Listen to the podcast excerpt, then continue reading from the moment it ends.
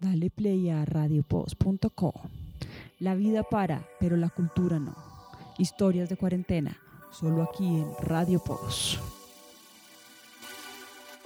Bienvenidos una vez más a este podcast de Domingo Post en esta miniserie de historias de cuarentena.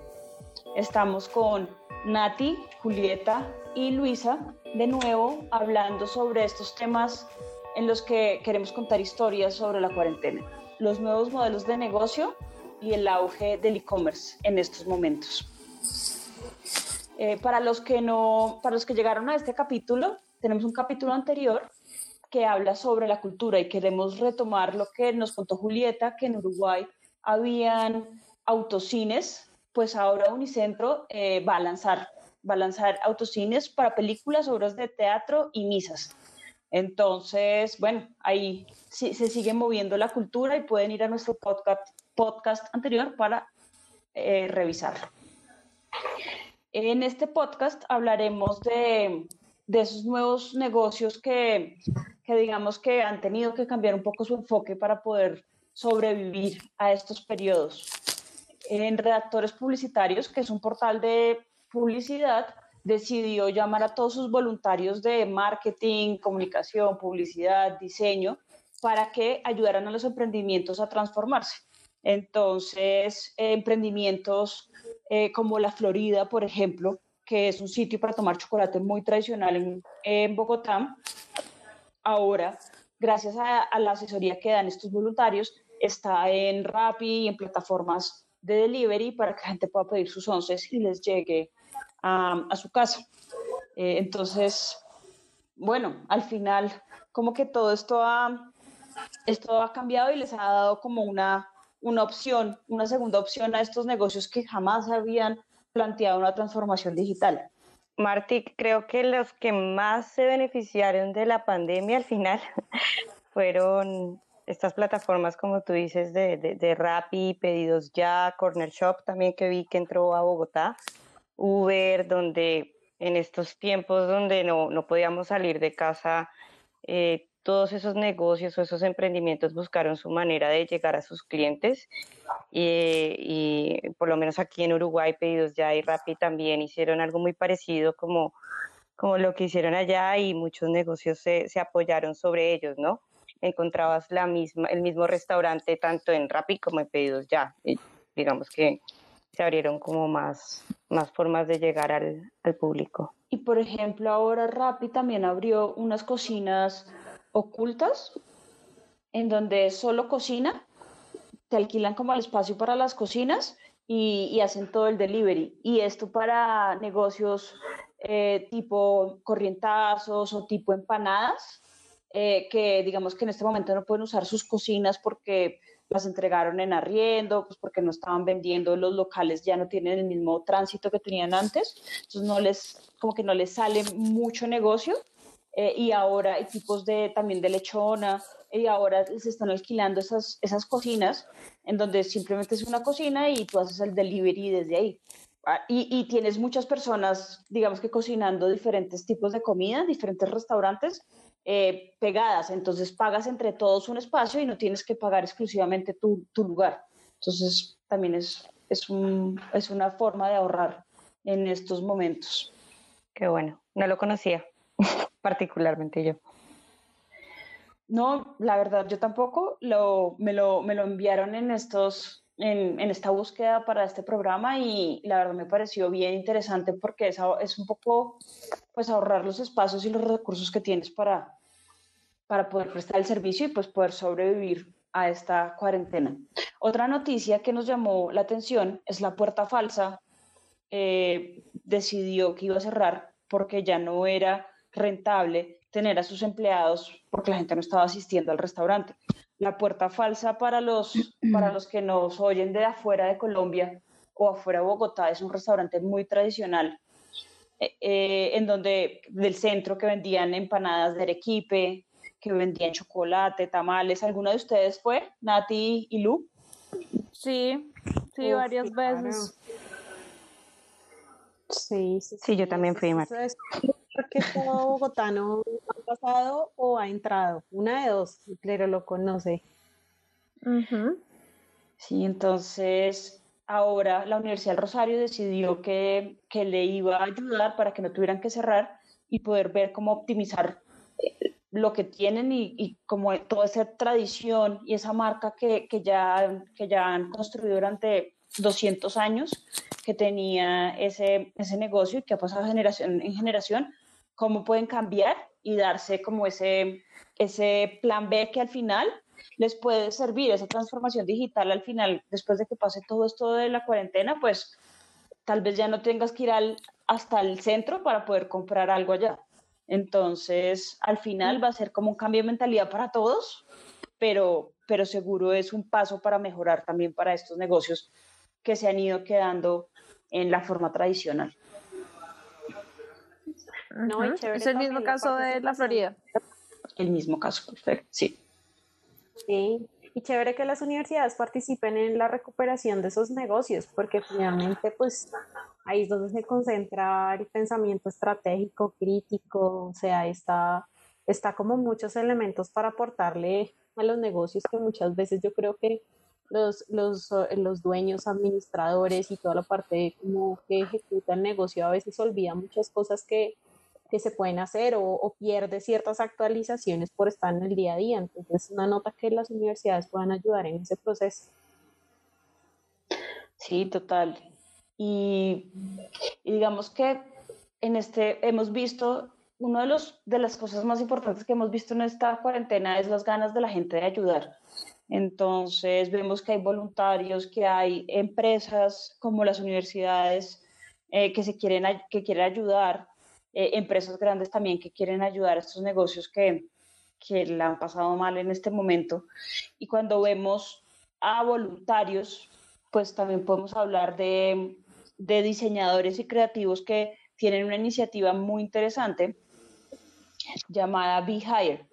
Eh, Lu, cuéntanos un poquito de qué se trata esta iniciativa pues apenas lo vi hoy, pero me, pareció una nota y es como entre, entre la comunidad de creativos eh, en Behance, que es como de las plataformas para quienes no trabajan en creatividad. Para mí esto también es relativamente nuevo porque soy comunicadora, pero digamos que, que en toda la parte de diseño, de copywriting, de todas estas cosas, pues Behance es una super plataforma para conocer y darse a conocer y lo que, lo que están haciendo allí es que los creativos que tienen más seguidores, o sea, a través de ellos, se creó toda una estrategia para que puedan compartir los portafolios de otros diseñadores, de otros creativos en diferentes, em, en diferentes labores, digámoslo así, que, que tienen un buen trabajo, eh, pero que con esta crisis han perdido sus empleos. Entonces es una nota porque finalmente es como una, toda una línea en la que se cooperan entre sí para pues aprovechar que ellos tienen cierta representatividad dentro de su comunidad eh, creativa, pues para poder mostrar o dar a conocer proyectos interesantes y muy bien elaborados y efectivos eh, por medio de Behance, que es una plataforma pues súper importante a nivel, yo creo que mundial, ¿cierto, Marta? Tú, tú que sabes más de, de, creatividad. Sí, sí, es un espacio para, para colgar portafolios en temas de creatividad. Excelente. No, es, es una nota y, creo que ya hay, yo, yo, creo que ya hay resultados de, de, la estrategia, pero por lo menos uno ya puede ver cómo perfiles que tienen más de 3.000, 4.000 o 5.000 seguidores en Behance están publicando otros portafolios, diciendo como el principio básico de este no es mi trabajo, pero es un trabajo muy bueno y lo quiero compartir y es de esta persona. Conózcanla y miren cómo la pueden agregar a sus, a sus proyectos, a sus equipos de trabajo dentro de esos casos hay uno de un escultor que obviamente pues no está vendiendo obras en este momento y decidió cambiar su obra geométrica por muebles modulares para home office, que está dentro de los proyectos que están compartiendo dentro de Behance en BeHire. Y, y pues súper chévere, porque en este momento la gente no estaba preparada para tener home office en su casa y seguramente no tenían un escritorio, seguramente están eh, desde, desde, la, desde la mesa del comedor, eh, no tenían una silla, digamos que bien acomodada para, para trabajar largas jornadas. Entonces, bueno, es como un cambio de visión y, y está chévere que puedan, que puedan vender sus, sus muebles modulares. Genial. Bueno, ¿ustedes estaban preparadas para el home office, chicas? ¿Tenían así todo súper organizado? Un poco sí, eh, porque mi trabajo de por sí es la educación virtual. Entonces, pues todo lo manejaba de una plataforma, solo que tenía que ir a una oficina. Pero pues ya estando en mi casa, pues no, no tuve como un cambio así drástico eh, frente al tema de trabajar pues en casa. Sí, porque otros... A mí en lo particular, sí, me costó. Más que nada por la silla, el escritorio, como por no tienes las mismas comodidades de la oficina en tu casa. Por lo menos en la mía todavía no tengo algo así, como sobre todo la espalda, la silla cómoda o algo así. Pero sí fue difícil al inicio. Tocó empezar a hacer ejercicios de yoga y de espalda. Uf, igual a mí. Igual, igual. El tema de la silla es muy duro, ¿no? Uno no cree que eso eh, realmente hay pues gente especializada en las oficinas para esos temas eh, de postura y todo esto, pero uno no llega a imaginar qué tan importante es una silla de oficina hasta que le toca hacer home office y no tiene silla de oficina. Sí, sí a mí pasó ahí. Plataformas complicadísimo como Mubo.co, que es una empresa que hace muebles, han aumentado sus ventas un 300%, precisamente en temas de sillas y mesas. Claro. Sillas y mesas es lo que está vendiendo en este momento. Claro, es que no, por lo menos en mi caso, eh, bueno, primero esa, esa, parte de la silla y la mesa y lo otro es que no, no, sabes hacer como la pausa, ¿no? Como que yo me quedaba mucho más tiempo en el inicio conectada. Eh, era irremediable, irremediable y como que no te, no tienes un horario tan, tan fijo como en la oficina que te paras y vas a almorzar. Como que a veces se me pasaba la hora y yo no he almorzado, o qué pasa. Pero sí, fue duro al inicio organizarse. Sí, total, todos, todos hemos tenido que cambiar un poco. Vemos que todo este, todo este, toda esta cosa tan loca que está pasando. Nati, cuéntanos un poquito sobre la familia youtuber, que fue un gran caso de éxito. Eh, sobre todo, creo que fue al comienzo de la cuarentena cuando salió la familia eh, campesina que decidió ser youtuber. Sí, em, el video lo vi en una noticia como en El Espectador, eh, creo que vi, que decía como, eh, como la noticia era de una familia campesina, ¿sí? Eh, doña Nubia y sus dos niños, pero pues claramente lo que llamaba más la atención es como la manera tan artesanal de hacer el video, ¿no? La producción y un poco también el mensaje que, que pues contaba doña Novia ahí con sus dos hijos acerca de la situación pues que muchos campesinos en este país tienen y es cultivar la tierra y no tener cómo sacar sus productos e ir un poco, ¿no? Entonces me imagino que los dos hijos le habrán contado pues todo este tema de las redes sociales y se les ocurrió vender unos kits para vender em, materitas con tierra y semillas y con las instrucciones de cómo uno hacer su, de cierta manera su propio huerto. Entonces, cuando tú ves el video, que lo pueden encontrar en YouTube o en el perfil de ellos que hay hijos, pegado, pegado, em, pues no sé, a mí me inspiró mucha ternura eh, ver a los tres y bueno, también a las mascotas, el ambiente y, sentir que hay maneras de podernos pues colaborar, ellos están digamos eh, relativamente lejos, pero pues nosotros acá. Y creo que esto también activo para que alguien les ayudara, creo que crear una página, eh, mejorar pues todo este tema de organización de los pedidos. Y por lo que he visto les ha ido muy bien, les ha pedido muchos encargos Creo que el kit viene con una carta firmada por ellos. Eh, venden semillas para tierra fría o para tierra caliente y han ido montando ahí videitos eh, de cómo han podido en, su proyecto incluir a otras familias campesinas, explicando, por ejemplo, cómo se hace queso siete cueros, eh, que gracias a esas ventas que han tenido, pues uno de los niños pudo comprar un carro de estos a control remoto, eh, cómo hacer también una huerta en nuestras casas. Entonces me parece que fue, es una iniciativa eh, que debemos apoyar y que claramente pues muestra un espejo de cómo podemos apoyar a nuestros campesinos, ¿no? Que el problema no es solo que no hay vías para sacar eh, los, los productos, sino también pues todo este tema de los interventores, ¿no? O sea, de los intermediarios, perdón, que pues les compran a ellos a un precio muy barato y pues acá lo venden a un precio mucho más caro y pues la ganancia es poca y mucha gente que está en el campo pues se la piensa varias veces más que todos los jóvenes si seguir con esta labor o, migrar a la ciudad a trabajar.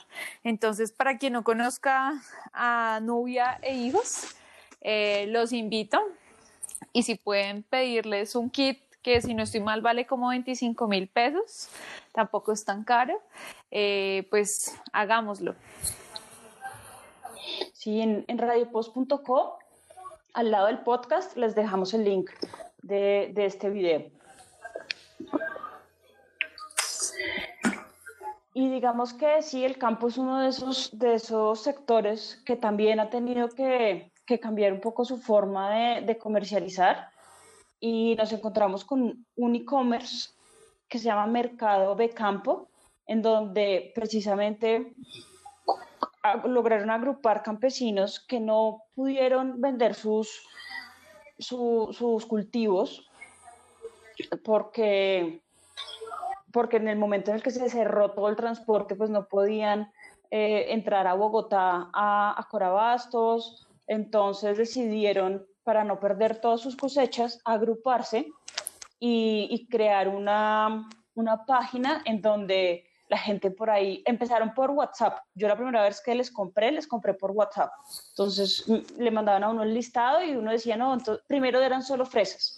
Entonces, bueno, mándeme las, mándeme las fresas. Y ya luego entonces tenían más productos. Todos son de la sabana de Bogotá y, y Boyacá tenían más productos por WhatsApp.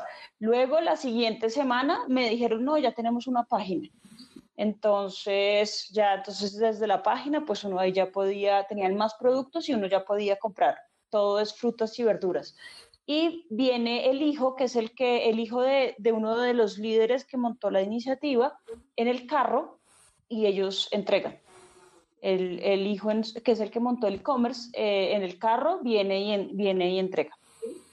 Y ahora para este podcast volví a entrar, hace unas dos semanas no entraba, volví a entrar y ya ahora tienen un montón de productos, ya ahora tienen los vinos de, Villa de Leyva, tienen cervezas artesanales de Villa de Leyva, tienen, ya no solo tienen eh, frutas, eh, frutas y verduras, sino productos realizados como mieles, como ya productos elaborados. Eh, entonces, pues digamos que eso demuestra que con voz a voz y con, buen, con un buen servicio, pues Todas estas iniciativas eh, pueden funcionar. Y uno de sus, digamos que de, las, de las cosas que, que, nos contaban por WhatsApp la primera vez que los contacté es que ellos no tienen intermediarios. Entonces es un tema súper importante eh, cuando de lo que tocaba Nati. Y es que digamos que ellos son del, del campo, son las cinco familias que se agruparon a, a, a las personas en, eh, que compran pero no, son, no tienen el intermediario, que es donde se, se encarece el proceso, y no solo eso, sino que el producto entonces ya no llega tan fresco, porque pues ya pasa un tiempo en ese, en ese periodo intermedio de, de, la logística. Entonces llegan directamente las cosas desde, desde que las cogen, llegan directamente a tu casa. Entonces, pues, eh, pues es bien interesante. No sé hasta qué punto es escalable, tal vez cuando vayan a crecer y empiecen a crecer, pues van a tener que cambiar un poco ese modelo, pero pues por ahora sí lo trabajan sin intermediarios, directamente con los agricultores que se unieron en, en la iniciativa.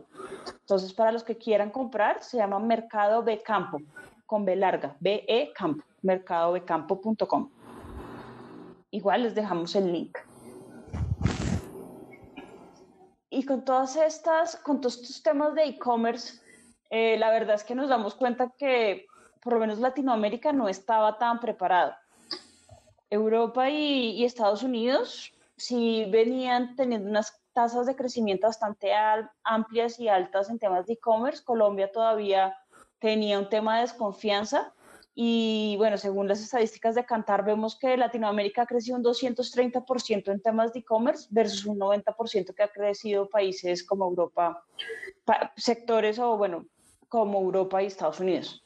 Entonces, pues digamos que a la fuerza hemos tenido que, incorporar el e-commerce en, en nuestras vidas y nos damos cuenta que de pronto no estábamos tan preparados para hacerlo.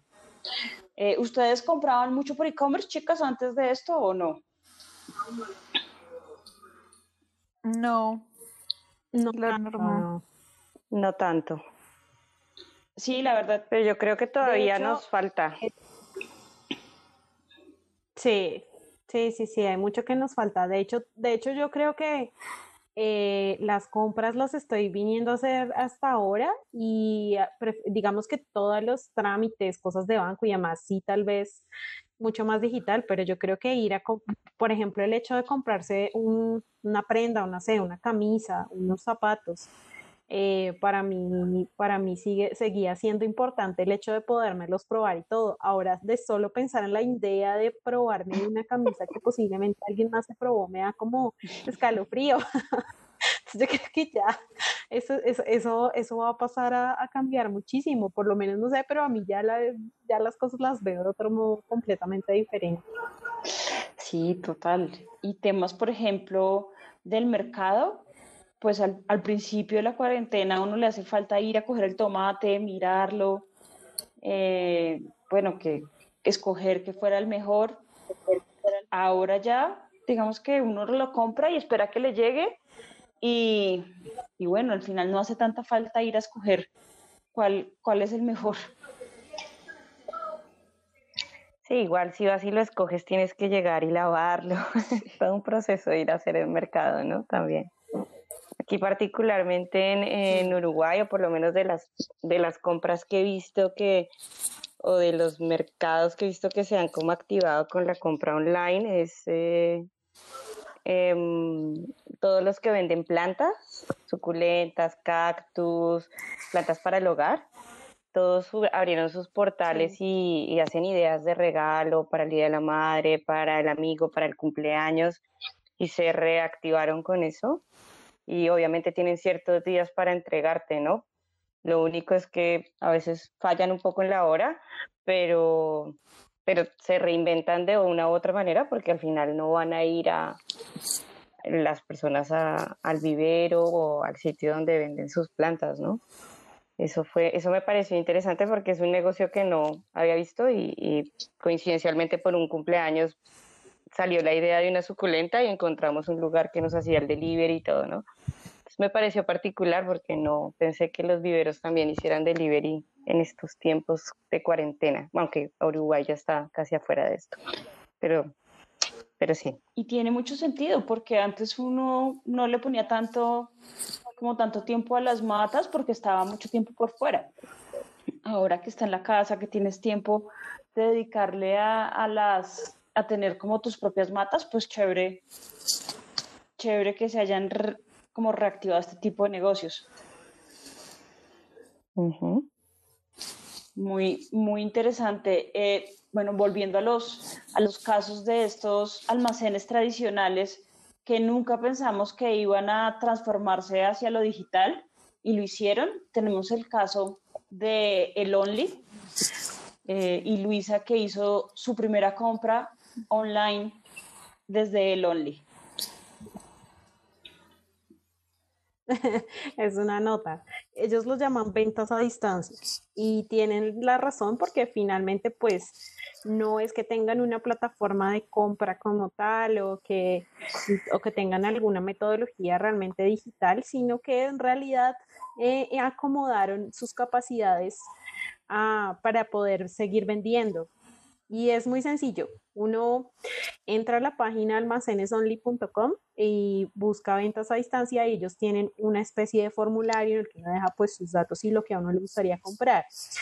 Y pasados unos días, a veces se demoran mucho, porque sé que hay amigos que lo están intentando así, me dicen, pero usted cómo compró? Pues, pues no sé, que tal vez haya sido de las primeras en llenar el, formulario.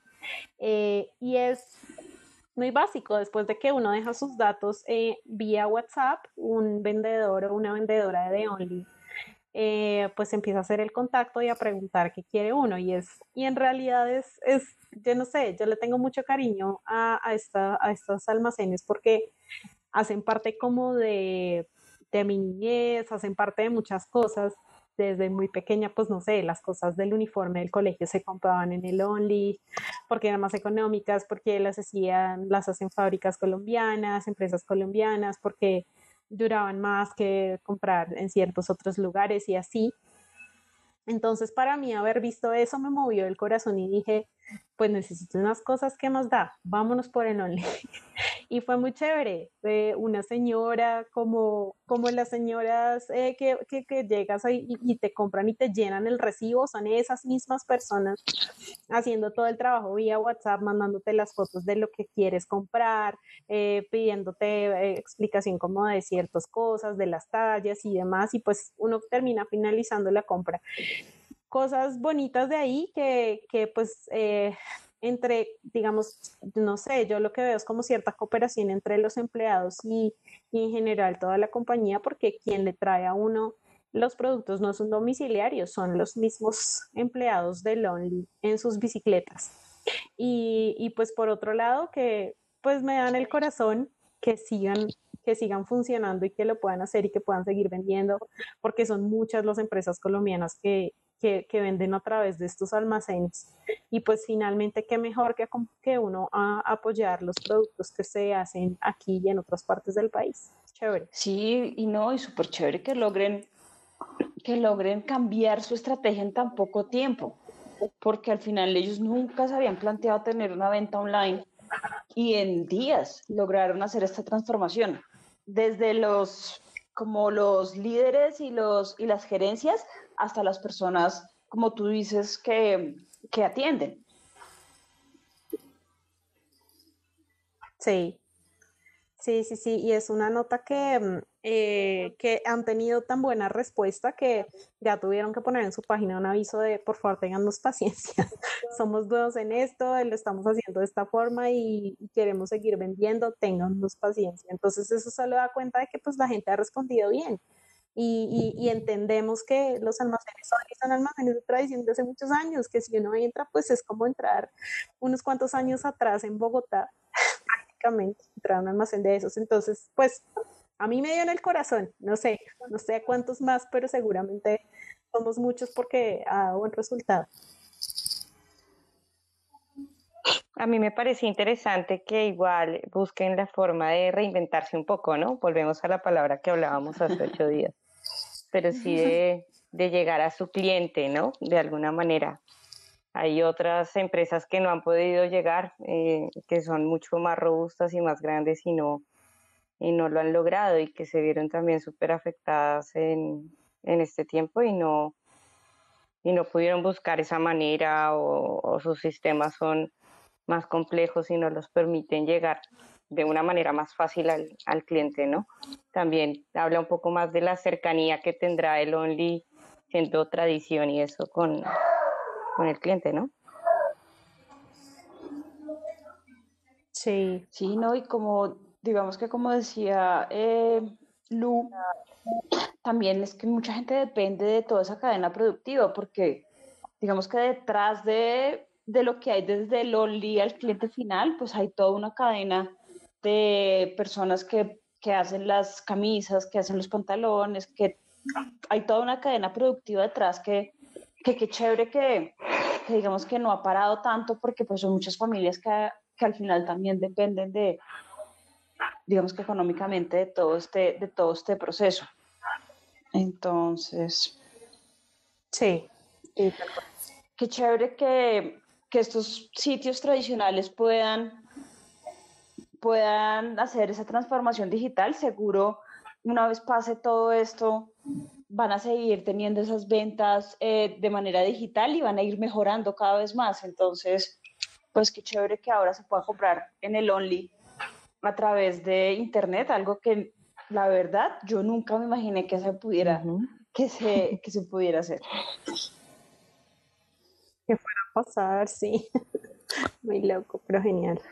Eh, bueno, y grandes empresas que también eh, deciden hacer este cambio en su, en su manera de, de hacer negocios, en su modelo de negocio es Uber. Uber ahora está haciendo entregas, deliveries, y su promesa de valor es que son más cuidadosos porque pues no son motos, son carros. Entonces tienen unos permisos especiales para sus conductores y pueden hacer eh, entregas de productos delicados, como, no sé, pastelerías, entonces los están contratando mucho de pastelerías, de sobre todo temas de comida, donde la presentación es súper importante entonces, eh, digamos que están, están haciendo este tipo de cosas y también para, para temas de tecnología. Entonces, eh, están vendiendo con, con retails de tecnología, entonces es más fácil cargar un televisor, cargar como este tipo de, de productos. Y adicional, Uber sacó un directorio, que también se los dejamos en los links, un directorio de emprendimientos de sus socios conductores. Entonces, al final, los socios conductores que no han podido eh, prestar el servicio en este momento, pues han montado sus, negocios familiares y Uber les está ayudando desde su plataforma de redes sociales, que es grande, y desde toda su base de datos de, mailing, que también es gigante, eh, están, les están ayudando a promocionar estos, estos emprendimientos. Entonces, bueno, al final estas grandes compañías también eh, ayudan a sus, a sus socios conductores para que cuando ya puedan salir a, prestar el servicio, pues igual eh, sientan esa conexión con, con, con, esta gran, pues con esta gran marca que los agrupa.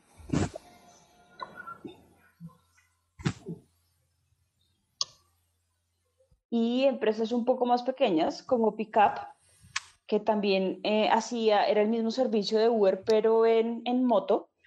Ahora hizo una alianza también de entregas de, de deliveries con D1.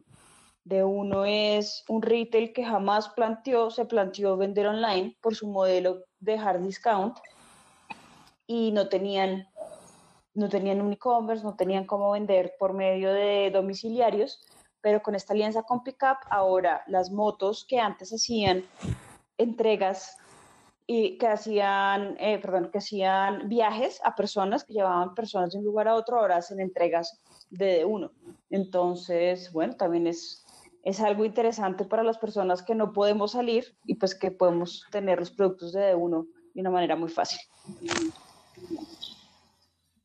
Sí, igual yo creo que ah, lo, lo hicieron por, por, el momento de que no podían salir, pero, pero me imagino que van a conservar el modelo en el, en el tiempo, ¿no?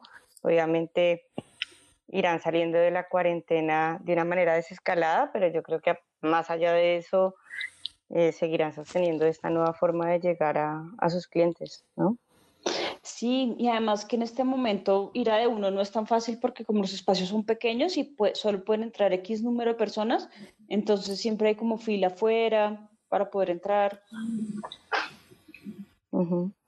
Sí, igual que Justo y Bueno, creo que ellos tienen es convenio con domicilios.com o domicilios ya, no recuerdo bien la, la, página, pero creo que eso es una gran ayuda para, para el que no quiere hacer la fila de media hora para entrar.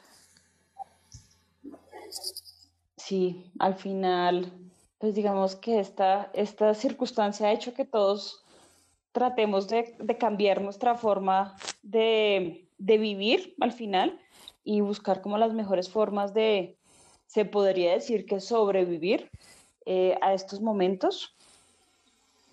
Eh, entonces, bueno, al final da gusto ver cómo los negocios se cambian y, pueden hacer esa transformación para no, para no morir, para poder eh, seguir trabajando y seguir sobreviviendo en, estos, en estas circunstancias tan, tan difíciles para todos.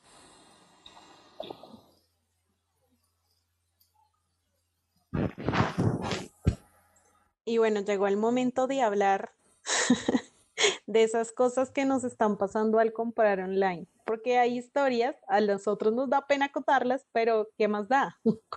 Como hay muchas cosas que están pasando porque muchos no sabíamos comprar online, muchos no sabíamos hacer, eh, eh, seleccionar incluso un, producto y, y, terminamos cometiendo como ciertos errores, o incluso del otro lado, las compañías también están cometiendo errores y es normal sobre todo para las que están empezando. Sí, total, total. Y además que uno, uno piensa que esos errores y esas cosillas, como le podemos llamar, chascarrillos, solo le pasan a los viejitos que no tienen mucha experiencia de compra online, pero no.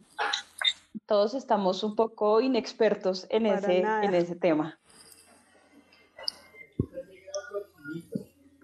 Sí, sí, sí, sí, sí. Pues yo comenzaría por contar la mía. Yo intenté comprar un cubrelecho para mi cama y, y, no revisé bien las medidas y ahora estoy embaucada con un cubrelecho para una cama como de, como, como de la bella durmiente chiquitica.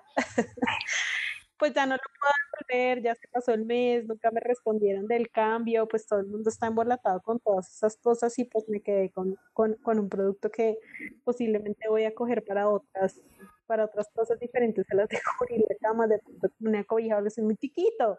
Es muy chistoso ver cómo, cómo uno por, por ciertos errores de, de, hacerlo el pedido em, puede terminar ahí con, con, con gastos que no se esperaba pero yo quiero que Marta cuente un par de cosas, de historias que posiblemente no son de ella, pero, pero que ya, yo, yo tengo que hacer que las diga.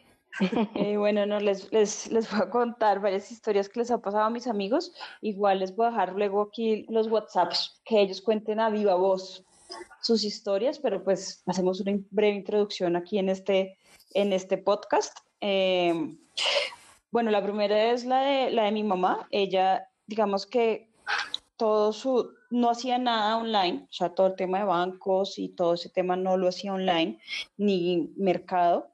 Y ahora su gran parche es aprender eso. Entonces, digamos que eso ha sido súper chévere para ella porque ha, ha logrado gastar el tiempo eh, y no sentirse tan encerrada, pues aprendiendo cómo hacer todos los temas online. Eh, y haciendo mercado online, precisamente en la página de de Mercado de Campo eh, pidió 22 libras de higos, pero en realidad quería pedir 2 libras de higos. Y pues bueno, al final por temas de, puede ser de la plataforma, que a veces el internet se traba o algo así, y luego no revisó, pues eh, llegaron a la casa 22 libras de higos y comimos higos como durante toda la cuarentena. Menos mal eso no se daña y se puede guardar en la nevera. Mermelada de higo, almuerzo con higo. Waffles de higo. Eh, claro. Ensalada de frutas. Literal, o sea, ensaladas, bueno, eh, avena con higo. de higo. Infusión de higo. O sea, de, de, verdad que fue un tema complicado. Pero bueno, eso le pasó a mi mamá, pero mi prima, tengo una prima que es joven como yo, eh, súper digital, y eh, llamó a hacer un pedido, no lo hizo por e-commerce, sino que llamó a hacer un domicilio en Cali y, pidió 30 arepas. Simplemente, listo, pues bueno, necesito 30 arepas. Y la llamaron a decirle, bueno, sí, señor, entonces eh, no tengo todas del mismo, de la misma, del mismo tipo de arepas, pero, pero pues le, se las puedo mandar mixtas y ella, pues sí, debe ser que ya hay escasez y pues no tienen 30 arepas. Bueno, no importa, sí, las mixtas. Pues cuando llegaron, llegaron 30 paquetes de arepas. O sea, no llegó un paquete, 30 arepas, no, llegaron 30 paquetes de arepas que le tocó obviamente congelar, repartir entre familiares, amigos. Y bueno, pues por fortuna igual uno come arepas en cualquier ocasión, desayuno, comida, pero pues llegaron 30 paquetes de arepas. Sí. eh, y otra amiga que pidió, ella vive solo con, con su esposo y pidió un pote de helado. Pidió en rápida al éxito un pote de helado y no se fijó y le llegó un pote de 3 kilos de helado. Eso era un pote gigante que no le cabía ni en el congelador. O sea, le tocó más o menos sacar las cosas del congelador para que le cupiera su pote de helado. Increíble. Sí, sí, es que de verdad, si, si no las contabas ya, ya no, no.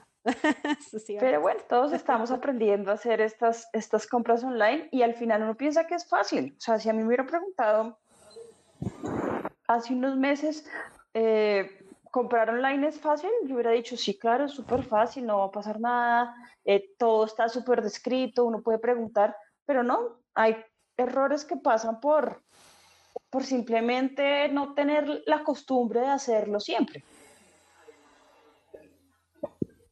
Bueno, yo les podría contar porque ahora pensando, a mí me pasó algo particular. Teníamos un baby shower y tenía que comprar algo para un bebé y yo era la delegada de la compra. Bueno, no se imagina porque eh, casi muchos de los portales que se usan acá están atados a Mercado Libre y no pude hacer la compra por Mercado Libre. Mi tarjeta no me lo permitió, me pasaron 300 errores, me tocó finalmente hacer la compra por llamada y hacer una transferencia porque no pude hacer la compra por el portal. por más que al final estamos mucho más familiarizados que nuestros papás con, con Internet, ¿no? Pero pasa, la tarjeta no te pasa, te pide otro código, te dice que no está autorizada, ponía otra y tampoco. Y no sé, como que mis amigas me decían, pero ¿qué pasa si es re fácil? Yo siempre he comprado por ahí. bueno, yo tuve que hacerlo con llamada, porque no lo logré por internet.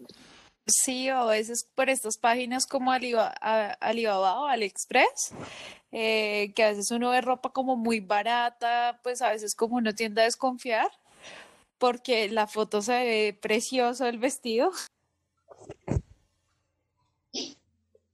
no sé tan chévere ni el material. Entonces, eso hace que, digamos, en mi caso, piense varias veces si comprar online o no. Sí, aunque conozco varias personas que han comprado por ese portal, ¿sabes? Yo no, yo no he sido usuaria de Alibaba, pero sí conozco mucha gente que lo hace. Yo soy no soy tan amiga de la compra online, me considero un poco antigua todavía. Voy al centro comercial.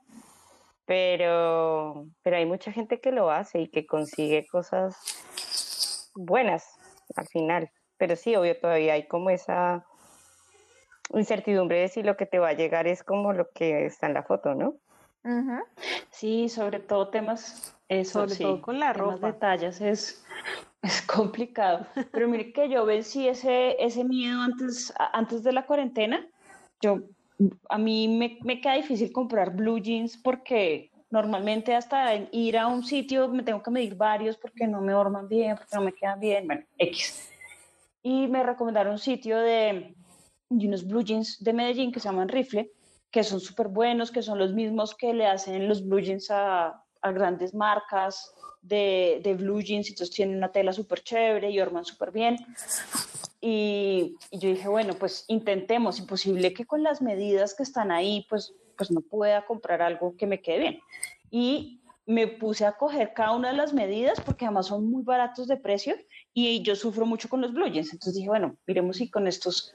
Ah, y prometen que si no te quedan bien, te los devuelven. O sea, viene alguien, te los recoge y te devuelven la plata. Entonces me fui con, un metro y las medidas que decían ahí, cintura, bota, no sé qué. Y no, y me quedaron perfectos, me quedaron perfectos y ahora soy súper fan de comprar por rifle.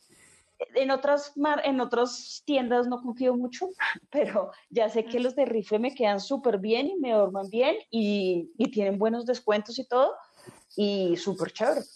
Pero sí me costó la tomar esa decisión por ahí un mes. ¿Será que sí? Buena estrategia.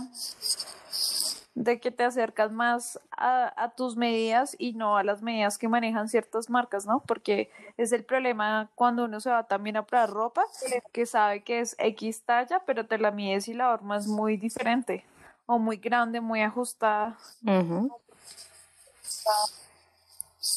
Sí, total. Bueno, al final creo que es un tema de confianza. Como estas compras online son un tema como de de romper esa desconfianza en los portales y como en todo te vas, te vas eh, siendo más fiel a un lado o al otro. Al final uno tiene ya sus marcas en las que sabe que, que, le, que le queda bien la ropa, que le gusta, que se ajusta.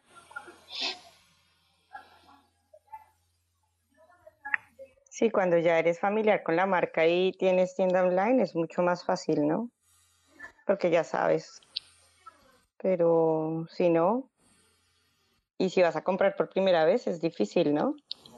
Es más complicado, pero hay que vencer los miedos. Bueno, Juliet, ¿y cómo te fue con tu compra de bebé? Comprar a un bebé es muy difícil, a mí me parece muy difícil. Yo tengo varias amigas que han tenido bebé últimamente y es muy, yo no me sé los meses, esas tallas de bebé son muy difíciles. Afortunadamente esto era un, como un accesorio para el, para el coche eh, pero me tocó hacer la compra por teléfono, no, no logré hacerla por el portal. Me demoré aparte muchos días más, pero, pero bueno, llegó a, a quien tenía que llegar bien y fue muy feliz con su regalo, pero al final para mí era como, como porque no puedo comprar por Mercado Libre, o sea, ¿qué pasa? no me funcionaba, no me funcionaba la página. Y bueno, te puedes equivocar también, ¿no? Porque o pones mal, no sé, cualquier cosa, lo que le pasó a, tu mamá, pones un número mal y hubiera podido pedir, no sé, dos accesorios de bebé, qué sé yo. Pero, pero pasa, pasa mucho. Bueno, al final todos nos tenemos que acostumbrar a, esta, a estas nuevas medidas y el mundo va mucho más acelerado hacia temas de e-commerce, aunque siento que la experiencia de comprar en punto de venta eh, no se va a acabar, porque hay cosas que, que comprar en punto de venta son una experiencia. O sea, más allá de simplemente pedirlo por un computador, es como ir a tocar, ir a oler, ir a ver. Entonces, pues seguiremos viviendo lo mejor de estos dos mundos, entre el online y el offline, pero pues mientras podemos acostumbrarnos a esta cuarentena, eh, qué bueno que los negocios han podido transformarse a lo digital y puedan sobrevivir. Y hay que apoyarlos. Sí, igual al final el ir a un igual al centro ir al centro comercial es un plan también, ¿no? Como tu plan de fin de semana. A veces no a comprar, sino a ver. Entonces no creo que esa experiencia termine en realidad, como lo decías tú. Sí, y, y, al final hay que apoyar a todos los negocios que están haciendo el gran esfuerzo de esta transformación digital. Entonces, si pueden, eh, compren en, en, los restaurantes que tienen ahora los e-commerce o en las tiendas de ropa o a los mercados como el de, como el de los youtubers, los kits que hablaba Nati o los mercados de agricultores. Digamos que si se puede, tratemos de comprar en estos, por medio de estos, de estos locales y de estas personas que están haciendo el gran esfuerzo de hacer la transformación digital. Completamente. Apoyar al emprendedor también, ¿no? Mucho. Bueno, chicas, gracias una vez más por acompañar a todos los oyentes en este podcast de historias de cuarentena. Cada domingo tendremos una nueva historia y un nuevo sector del cual hablaremos. Eh, los, les recomiendo que puedan oír esta miniserie desde Spotify o desde la página de radiopost.co o también nos pueden seguir en Twitter Radio Post, en Instagram Radio Post Co o en Facebook Radio Post.